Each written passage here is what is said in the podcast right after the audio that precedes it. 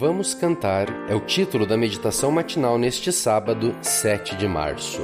Cantem salmos, hinos e cânticos espirituais com gratidão a Deus em seu coração.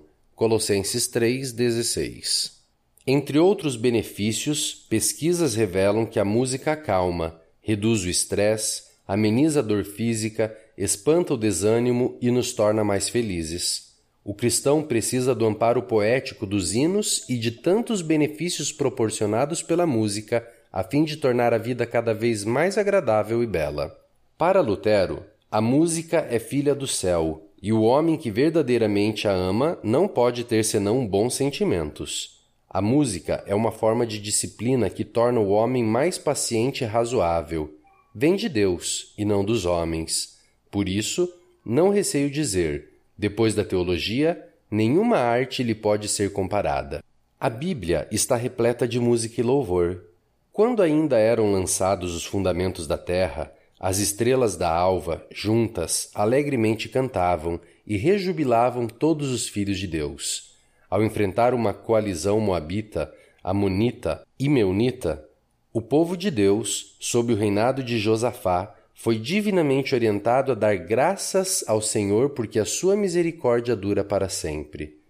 Então, tendo eles começado a cantar e a dar louvores, pôs o Senhor emboscadas contra os filhos de Amon e de Moabe e os do monte Seir, e foram desbaratados. Há cânticos de Maria ao receber o anúncio de que em seu ventre geraria o Salvador, e de Zacarias a propósito do nascimento do seu filho João Batista.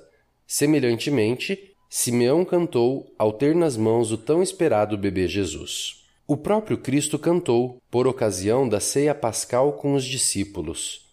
Os livros de Salmos e Apocalipse contêm significativos cânticos de louvor, agradecimento e celebração, como os cânticos de Moisés e do Cordeiro.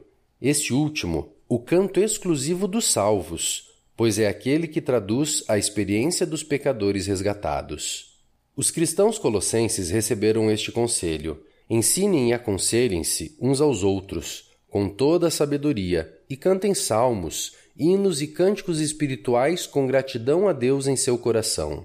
O cântico coletivo e o individual têm preponderância em nossa edificação espiritual. Você não precisa ser especialista na arte musical para receber seus benefícios espirituais em quaisquer circunstâncias. Escolha um cântico hoje Tenha-o sempre na mente e no coração. Seu dia será melhor.